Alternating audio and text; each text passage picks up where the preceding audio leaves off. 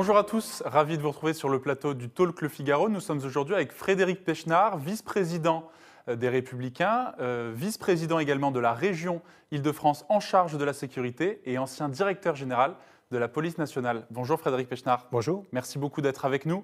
La France a rendu euh, hommage hier à Stéphanie Montfermé, cette fonctionnaire de police tuée vendredi à Rambouillet par un terroriste islamiste, un Tunisien entré en France en situation irrégulière en 2009, avant d'être régularisé dix ans après, en 2019. Alors cette euh, attaque a ravivé le débat euh, euh, inflammable sur la question de l'immigration. Est-ce que pour vous, l'immigration, cette question de la régularisation dix ans après de ce Tunisien, vous pose problème? D'abord, la première chose que je voudrais dire sur cette affaire, c'est qu'évidemment, elle touche une fois de plus les forces de sécurité. Euh, j'entendais le procureur national antiterroriste qui disait que c'était, depuis 2014, le 17e attentat contre les forces de sécurité. Si on ajoute à ça euh, que euh, cette année, il y a 20% de policiers qui ont été blessés en plus que l'année dernière, on voit bien que les policiers payent un tribut particulièrement lourd et à la lutte contre le terrorisme et à la lutte contre la délinquance. Et c'est quelque chose. Alors, on le redit, on le redit, on le re-redit, mais finalement, rien ne change.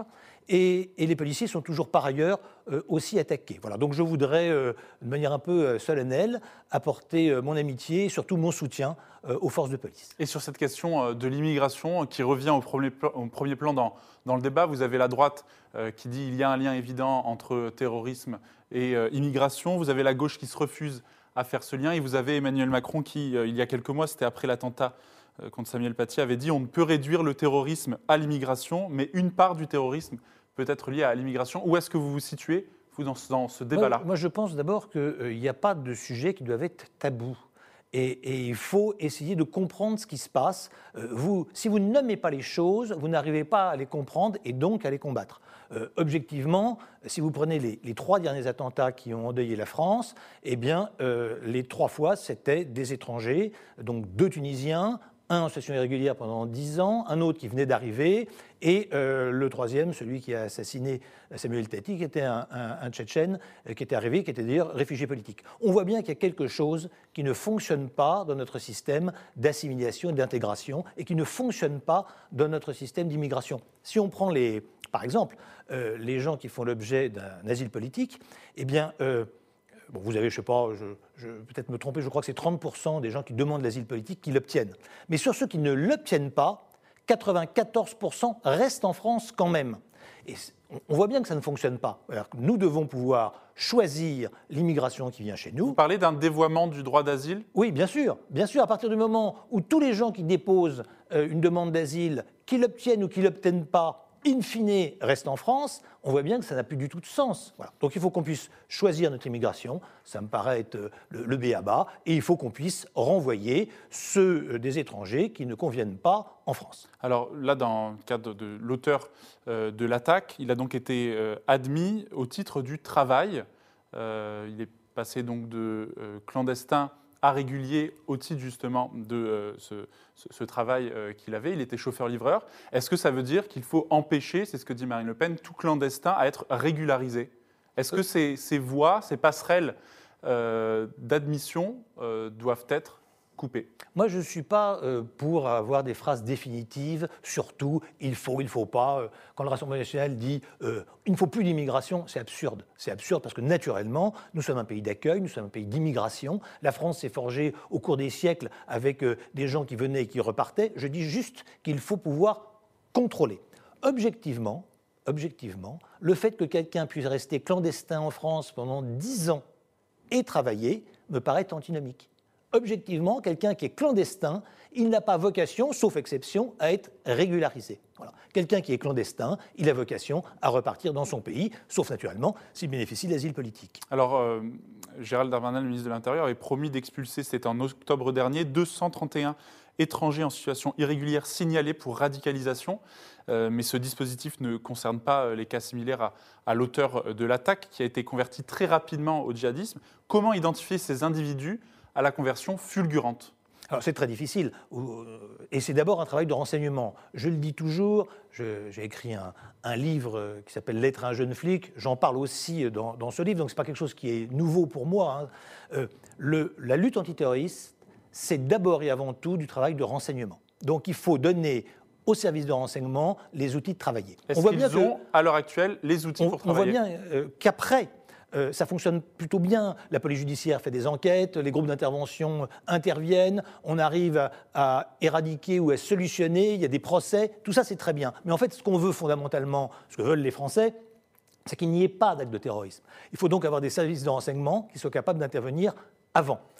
Ça fonctionne bien d'ailleurs d'une manière générale, puisque je n'ai pas exactement les chiffres en tête, mais le, ministre les rappelle. Mais chaque année, et quand j'étais directeur général de la police il y a maintenant quelques années, c'était déjà comme ça. Chaque année, nos services de renseignement permettent d'éviter un certain nombre d'attentats. Mais il faut pouvoir aller plus loin. Voilà.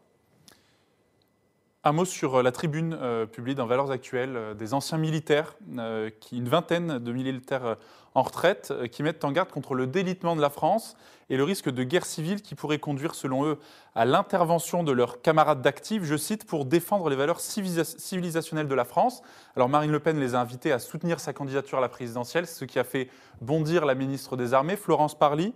Est-ce que Marine Le Pen a porté atteinte au principe de neutralité des armées? Moi, je crois qu'il faut être très prudent euh, avec ça. Euh, il y a deux choses dans cette tribune. D'abord, la tribune elle-même. Moi, personnellement, euh, que des militaires retraités, retraités prennent la parole et fassent une tribune sur un sujet qui les intéresse, je ne vois pas en quoi ça pourrait me gêner. Hein. ça, ça gênait personne, comme Mme Pulvar, par exemple, a signé une tribune dans Libération en novembre 2020, euh, extrêmement violente, contre la police, en expliquant que le racisme et la violence gangrénaient la police française. Bon, je ne partage évidemment pas cette idée. Moi, cette tribune m'a horriblement choqué, mais j'ai entendu personne qui disait, qui expliquait que euh, Mme Puvin n'avait pas le droit de dire ça. Donc ça, c'est une chose.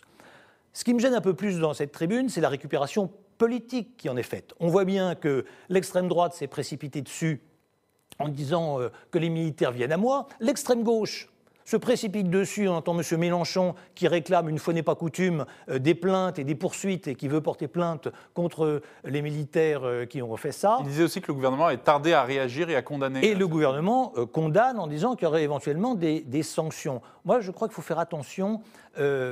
L'armée est là pour défendre la nation. L'armée, elle est ni de droite ni de gauche et elle ne doit pas être un enjeu politique. Voilà. Donc moi, j'appelle tout le monde à une certaine réserve sur cette tribune. J'en parle je n'ai pas lu la tribune, hein, je, n'en ai entendu que ce qui se disait, mais euh, un, ça ne me choque pas que des militaires retraités, pas des militaires actifs bien sûr, puissent prendre la parole sur un sujet qui les intéresse, et deux, faisons attention de ne pas politiser euh, ces, questions-là. Les questions de défense, et même d'ailleurs les questions de sécurité, euh, sont des questions qui intéressent tous les Français et qui ne peuvent pas se réduire à un débat purement politicien. Et le gouvernement a affirmé que si des militaires actifs euh, avaient participé euh, à, à, cette, à cette, tribune, ils seraient sanctionnés. Ben, c'est normal, les militaires d'actifs sont tenus à un droit de réserve, sont tenus à, un certain nombre de... Ça fait partie de leur statut militaire, avec des avantages et des inconvénients. Ça fait partie des inconvénients du statut militaire. Alors vous êtes en campagne pour les régionales, c'est dans deux mois, les 20 et, 20 et 27 juin, élections couplées aux élections départementales, ne les oublions pas. Les régionales, c'est la dernière étape avant l'élection présidentielle, avec des candidatures de poids lourds à droite. Xavier Bertrand euh, dans les Hauts-de-France, Valérie Pécresse qui ne s'est pas encore officiellement déclarée, mais qui sera très probablement candidate en Ile-de-France, et vous faites partie de sa majorité. La, droite gouverne 8 régions sur 17 actuellement en France. Est-ce qu'elle peut euh, en gagner de nouvelles? Elle avait conquis la, région Ile-de-France euh, en 2015 à la gauche. Euh, l'avait ravie à la gauche. Est-ce qu'elle peut de nouveau gagner des régions eh ben, Écoutez, euh, très honnêtement et très sincèrement, je l'espère. On voit bien que les municipales ont été, euh, pour la droite, en tout cas pour le parti auquel j'appartiens, les Républicains, ont été une bonne opération politique. Hein. Nous avons gagné beaucoup de villes. J'espère deux choses. J'espère naturellement conserver celles qu'on a et éventuellement en gagner d'autres. Lesquelles? Ah, Est-ce que vous pensez à. Ce n'est pas à moi de décider, c'est aux électeurs À des régions de où vos candidats seraient, favoris? Euh, Favoris, euh, moi j'aime pas trop cette expression parce que, euh, en fait, la vérité, c'est qu'on ne sait jamais ce qui va se passer. Et une élection présente toujours des aléas. Moi, j'ai le souvenir de l'élection européenne. J'étais neuvième sur la liste aux européennes pour le parti. Et si j'avais cru les 30 derniers sondages, j'aurais été élu. Et vous voyez, je ne l'ai pas été. Donc, jusque. tant que ce n'est pas fait, ce sont les électeurs qui décident On sait qu'il y a un quart des électeurs qui d'ailleurs se décident le dernier jour. C'est la démocratie, c'est comme ça. Euh, Alors, nous verrons bien. Ils ont deux mois pour se décider avant le scrutin qui aura lieu fin juin. Euh, je le disais, avec au cœur de cette campagne, en tout cas en Ile-de-France, la thématique de la sécurité. Vous êtes vous-même vice-président euh, de la région en charge de la sécurité. Votre bilan est attaqué à la fois par le Rassemblement national qui dit que vous n'avez pas fait assez en la matière, par la gauche aussi avec une candidate, euh, Audrey Pulvar, soutenue par le Parti socialiste, qui a affirmé qu'il n'y avait pas de sentiment d'insécurité, mais une, insécurité réelle en Ile-de-France. Qu'est-ce que vous répondez à ces attaques? Alors très rapidement, on, a fait énormément en termes de sécurité, énormément. Euh, il n'y a que trois régions d'ailleurs en France où il y a un vice-président à la sécurité. C'est d'ailleurs pas un hasard, c'est ces trois régions, PACA, euh, Auvergne et Île-de-France, sont dirigées par des gens de droite. Valérie Pécresse a fait, dès le départ euh, de, son, de son mandat, euh, euh, de la sécurité un des thèmes principaux. On a fait énormément de choses. On a voté le bouclier de sécurité, on a aidé plus de 300 communes à s'équiper à police municipale et en vidéoprotection. C'est le bouclier sécurité? C'est quelque chose qu'on a voté pour permettre d'aider les maires. Donc les maires veulent mettre de la vidéoprotection, veulent équiper la police municipale, la région euh, finance ça. Nous aidons également l'État, nous avons un partenariat avec la justice, avec l'intérieur, et nous avons également mis beaucoup, beaucoup d'argent euh, et beaucoup de moyens dans les transports. Par exemple, nous avons créé le centre de coordination qui est en cours de construction, que nous avons financé pour que tous les acteurs de la sécurité puissent se retrouver euh, au même endroit pour protéger les réseaux.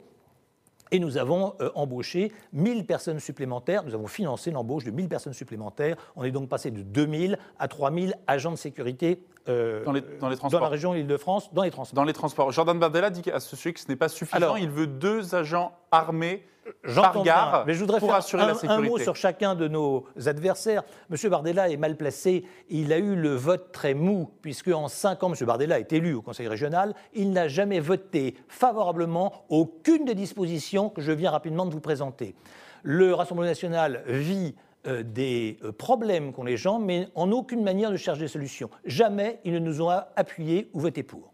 Madame Pulvar, eh bien, on l'a vu, euh, je le disais tout à l'heure, elle a signé une tribune. par le Parti socialiste. Elle suit une, tribune odieuse contre les policiers, expliquant que le racisme et la violence gangrènent la police nationale française. C'est pas en faisant ça vous faites progresser les choses. Quant à euh, la République Il n'y a pas de racisme dans la police Quant, à, la République en marche, je finis mon, triptyque. Euh, c'est amusant de voir que M. Saint-Martin veut faire une police régionale que nous avons créée et que nous essayons de créer en tant que police régionale, et c'est le gouvernement qui nous en empêche, et que par ailleurs, alors que nous avons euh, financé l'embauche de 1000 personnes, l'État a retiré 500 policiers et gendarmes de la surdirection de la police régionale des transports.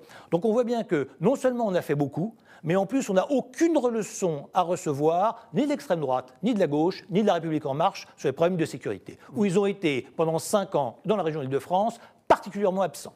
Avec euh, une gauche face à vous qui est extrêmement divisée, euh, Madame Pulvar, Madame Autain, Monsieur Bayou euh, pour les Verts qui se présentent. Vous pouvez ajouter Monsieur Saint-Martin, qui est un ancien membre du Parti socialiste et que je considère que c'est une liste de gauche. Mais qui est à cette heure candidat pour la République en marche. Je parlais des trois candidats de gauche parce qu'au-delà de la question de la sécurité, les questions, la question sociale et la question environnementale seront aussi très présentes dans cette campagne, avec une proposition qui est notamment portée par Madame Pulvar, la gratuité des transports, au même titre que les routes, les parcs et jardins publics les bibliothèques municipales, euh, les transports doivent être gratuits, euh, selon elle. Elle l'a expliqué dans une tribune euh, parue dans le JDD, signée aux côtés de Anne Hidalgo notamment. Est-ce que vous êtes d'accord Elle parle de conquête sociale et environnementale? Alors les, transports doivent être gratuits, si j'en crois Madame Hidalgo et Madame Pulvar, pas le vélo pas le vélo, puisque vous avez vu que si vous voulez prendre un vélo à Paris, ça va vous coûter encore plus cher. il me semble que là, il y a une petite une petite difficulté. Moi, je préférais qu'on rende les vélos gratuits et qu'on continue à faire payer euh, le, métro et le RER. Ensuite, la gratuité, bien sûr, euh, ça n'existe pas. C'est un leurre. C'est-à-dire que le mot gratuité dans les transports, on voit bien que c'est une attache, une annonce purement euh, politique et électoraliste. Il y a toujours quelqu'un qui paye. C'est-à-dire que ou c'est l'usager qui paye, ou c'est le contribuable qui paye. Il n'y a pas d'autre solution. Donc je pense que c'est un leurre, c'est quelque chose qui a été lancé. Il faudrait trouver. Un Pulvar dit que c'est un effort que doivent faire les collectivités. Je, crois plusieurs, mais c'est pas les collectivités. Au service justement. Mais ce ne sont pas les collectivités qui font l'effort. Ce sont les contribuables. Et l'environnement. C'est-à-dire que si vous décidez que tout d'un coup quelque chose doit être gratuit, eh bien les impôts augmenteront. Ou alors je ne vois pas bien. L'argent, l'argent n'est pas fabriqué par la région. Voilà, l'argent vit euh, des impôts euh, et il faut faire très attention. Nous avons économisé dans la gestion de Mme Pécresse cette année, je, lisais ça tout à l'heure, avant de venir vous voir, la région a économisé 2 milliards d'euros euh, en déménageant son siège, en diminuant le nombre de fonctionnaires euh, au siège de 10%, en faisant attention à la façon dont on euh, faisait des achats. également, on a supprimé plusieurs agences régionales qui ne servaient pas à grand-chose et qui coûtaient cher. Bref, nous avons économisé 2 milliards. Cet argent, nous l'avons redistribué intégralement aux franciliens. Voilà. Ça, c'est des choses qui sont vraies.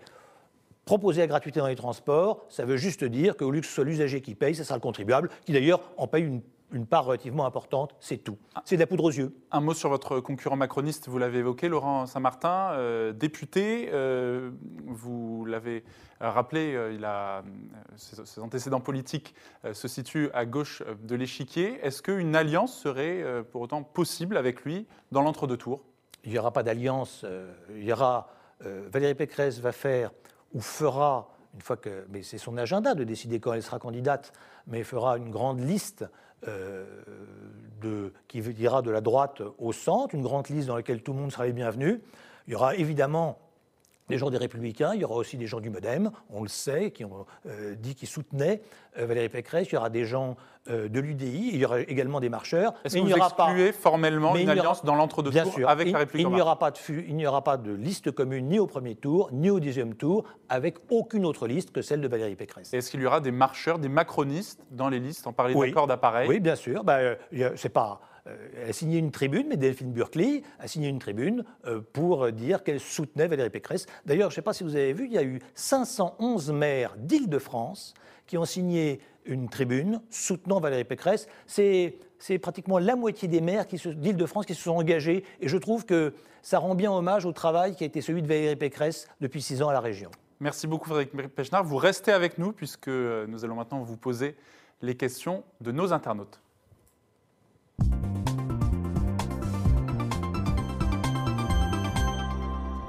Vos questions, chers internautes, seront euh, relayées.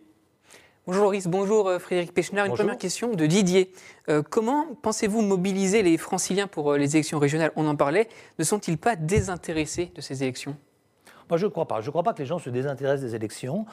on, a, on a évidemment un sujet est un sujet crise sanitaire. On a un sujet beaucoup plus vaste, qui est un sujet qui est incontestable, qu'il ne faut pas nier, qui est un sujet crise politique. Moi, je suis toujours triste quand je vois que peu de gens vont voter et je suis toujours heureux quand je vois qu'il y a beaucoup de gens qui vont voter. Je crois qu'il faut revenir à certains euh, fondamentaux. Euh, euh, qu'est-ce qui fait la différence entre une démocratie et une dictature? C'est l'élection. L'élection permet de dire on veut lui ou on veut plus de lui. Voilà. Et c'est très important et chaque voix peut compter. Donc c'est ce que j'essaye d'expliquer partout. Je, euh, les jeunes, on dit souvent que les jeunes votent moins. Euh, j'essaye de, euh, de, dire qu'il faut absolument aller voter parce que c'est ça qui est important. Voilà. Le vote, c'est important. bien sûr, pour les présidentielles, c'est le vote majeur. Et puis juste derrière, on a la députation. Mais on voit bien tout l'impact qu'ont les collectivités locales, que ce soit d'ailleurs les mairies ou les régions. Si, si je prends la crise sanitaire, puisqu'on en parlait rapidement tout à l'heure, la région Île-de-France, chacun le sait, a fait énormément pour la crise sanitaire. Au début de la crise, c'est nous qui avons acheté des masques. 35 millions de masques ont été achetés par la région Île-de-France et distribués aux franciliens. Et aujourd'hui, c'est la région qui a financé 500 lits de réanimation de plus. Voilà. Donc ça, c'est des choses qui sont assez concrètes.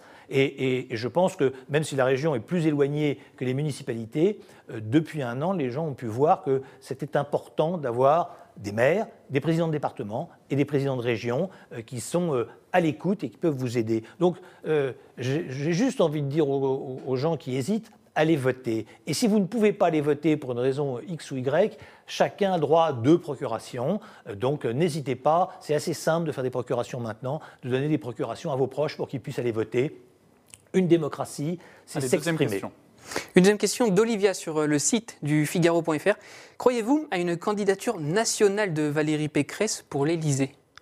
Alors, je n'ai pas à croire ou à ne pas croire. Hein. Une fois de plus, c'est un agenda qui lui appartient. Mais vous aimeriez peut-être à elle, et à elle seule. Et pour l'instant, elle n'est pas candidate au régional. Elle travaille. Donc, chaque chose en son temps. Mais pour répondre directement à votre question, oui, j'aimerais bien que Valérie Pécresse soit candidate à l'élection présidentielle de 2022. Elle apporterait quelque chose à la droite Bien sûr. Elle serait une candidate légitime pour euh, les Républicains alors qu'elle n'en fait pas partie? C'est une candidate parfaitement légitime à droite. On voit bien d'ailleurs, euh, il y a quatre ou cinq euh, personnalités de droite du parti ou en dehors du parti euh, qui se sont déjà positionnés, qui sont tous respectables. Xavier Bertrand n'est euh, pas votre candidat favori, c'est déjà déclaré fin mars? Je n'ai pas, je ne suis pas là pour vous dire si j'ai aujourd'hui un candidat favori ou pas. Il y aura un départage, il faut évidemment qu'on n'ait qu'un seul candidat de la droite républicaine, parce que si on veut peser dans le débat et essayer d'interférer entre le match annoncé Madame Le Pen, Monsieur Macron, je dois dire qu'aucune des deux solutions, moi, ne me convient. Il faut donc qu'on ait, nous, la droite républicaine, un candidat. Donc il y aura, après les régionales,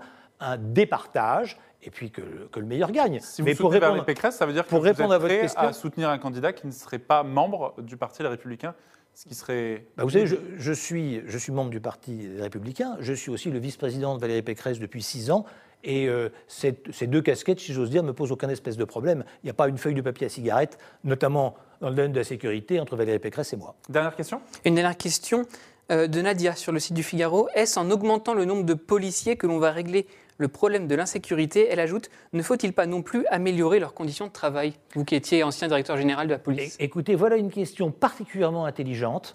Euh, ça fait des années et des années que le débat sur la sécurité que j'entends euh, se résume à plus de policiers, plus de policiers. Eh bien non, il ne faut pas forcément plus de policiers. Je, ne vais pas dire que ce n'est pas important d'avoir un nombre d'effectifs suffisant, c'est très important. Mais les, bonnes questions à se poser ne doivent pas être posées dans cet ordre-là. La première question à poser, c'est quelle mission on veut faire faire à la police et la gendarmerie. Et en fonction des missions, on met les moyens. Et les moyens, c'est des moyens humains, mais c'est aussi des moyens techniques. On voit bien que euh, la police technique scientifique, par exemple, c'est quelque chose de plus en plus important. Et ça, ce sont des moyens qui sont financiers. Donc il faut reprendre les choses à l'envers. Quelle mission pour la police et la gendarmerie? Et en fonction de ça, quels moyens Et les moyens sont des moyens humains, bien sûr, mais aussi des moyens de, capacité à travailler. Les 10 000 policiers et gendarmes euh, annoncés par Emmanuel Macron, promis par Emmanuel Macron d'ici la fin du quinquennat, vous vous en félicitez? 10 000 policiers et gendarmes euh, en je. Je, me féliciterai toujours euh, qu'on embauche plus de policiers et plus de gendarmes. Par contre, ce qui m'inquiète, c'est pourquoi faire? Vous voyez, par exemple, aujourd'hui, les, les, les policiers et les gendarmes vont faire des procurations pendant deux mois. C'est bien de faire des procurations. Est-ce que c'est le travail des forces de l'ordre? Donc on va mobiliser des centaines, voire des milliers de policiers et de gendarmes pour faire un travail qui n'est pas un travail de force de l'ordre. Un système de procuration en ligne qui est nouveau va permettre de les décharger. Du, du coup, est-ce que ça a le moindre intérêt d'embaucher plus de gens? Donc une fois de plus, des, policiers, oui, mais plus de policiers, pourquoi pas? D'abord, il faut voir au sens large, c'est-à-dire qu'il faut compter les policiers, les gendarmes, compter aussi les polices municipales. Valérie Pécresse souhaite rendre obligatoire les polices municipales dans les villes de plus de 10 000 habitants, la sécurité privée. On voit bien qu'il y a une loi intéressante d'ailleurs sur le continuum de sécurité où la sécurité privée va avoir de la place. Donc il faut réfléchir globalement et ensuite à la police nationale et à la gendarmerie nationale, quelle mission et quels moyens? C'est-à-dire que vous pouvez embaucher 10 000 policiers de plus si vous n'avez pas une voiture de plus, si vous n'avez pas un ordinateur de plus, si vous n'avez pas de formation en plus, eh bien finalement, euh, tout ça euh, pose problème. Vous voyez, il y a quelques, quelques années, au moment où, euh, sous François Hollande, on a voulu embaucher plus de policiers, eh bien, pour faire sortir plus vite du policier, entre guillemets, on a réduit la formation. La formation des gardiens de la paix était de 12 mois, elle est passée à 8 mois. Euh, je pense que c'était un très mauvais signal, qui d'ailleurs, je pense, vient d'être euh, on vient de remettre à 12 mois la formation des policiers initiaux et ça me paraît très bien. Merci beaucoup Frédéric Pechner d'avoir été notre invité aujourd'hui. Merci beaucoup d'avoir relayé les questions de nos internautes. Merci à vous de nous avoir suivis. Très bonne journée à vous, très bonne semaine à vous et à demain.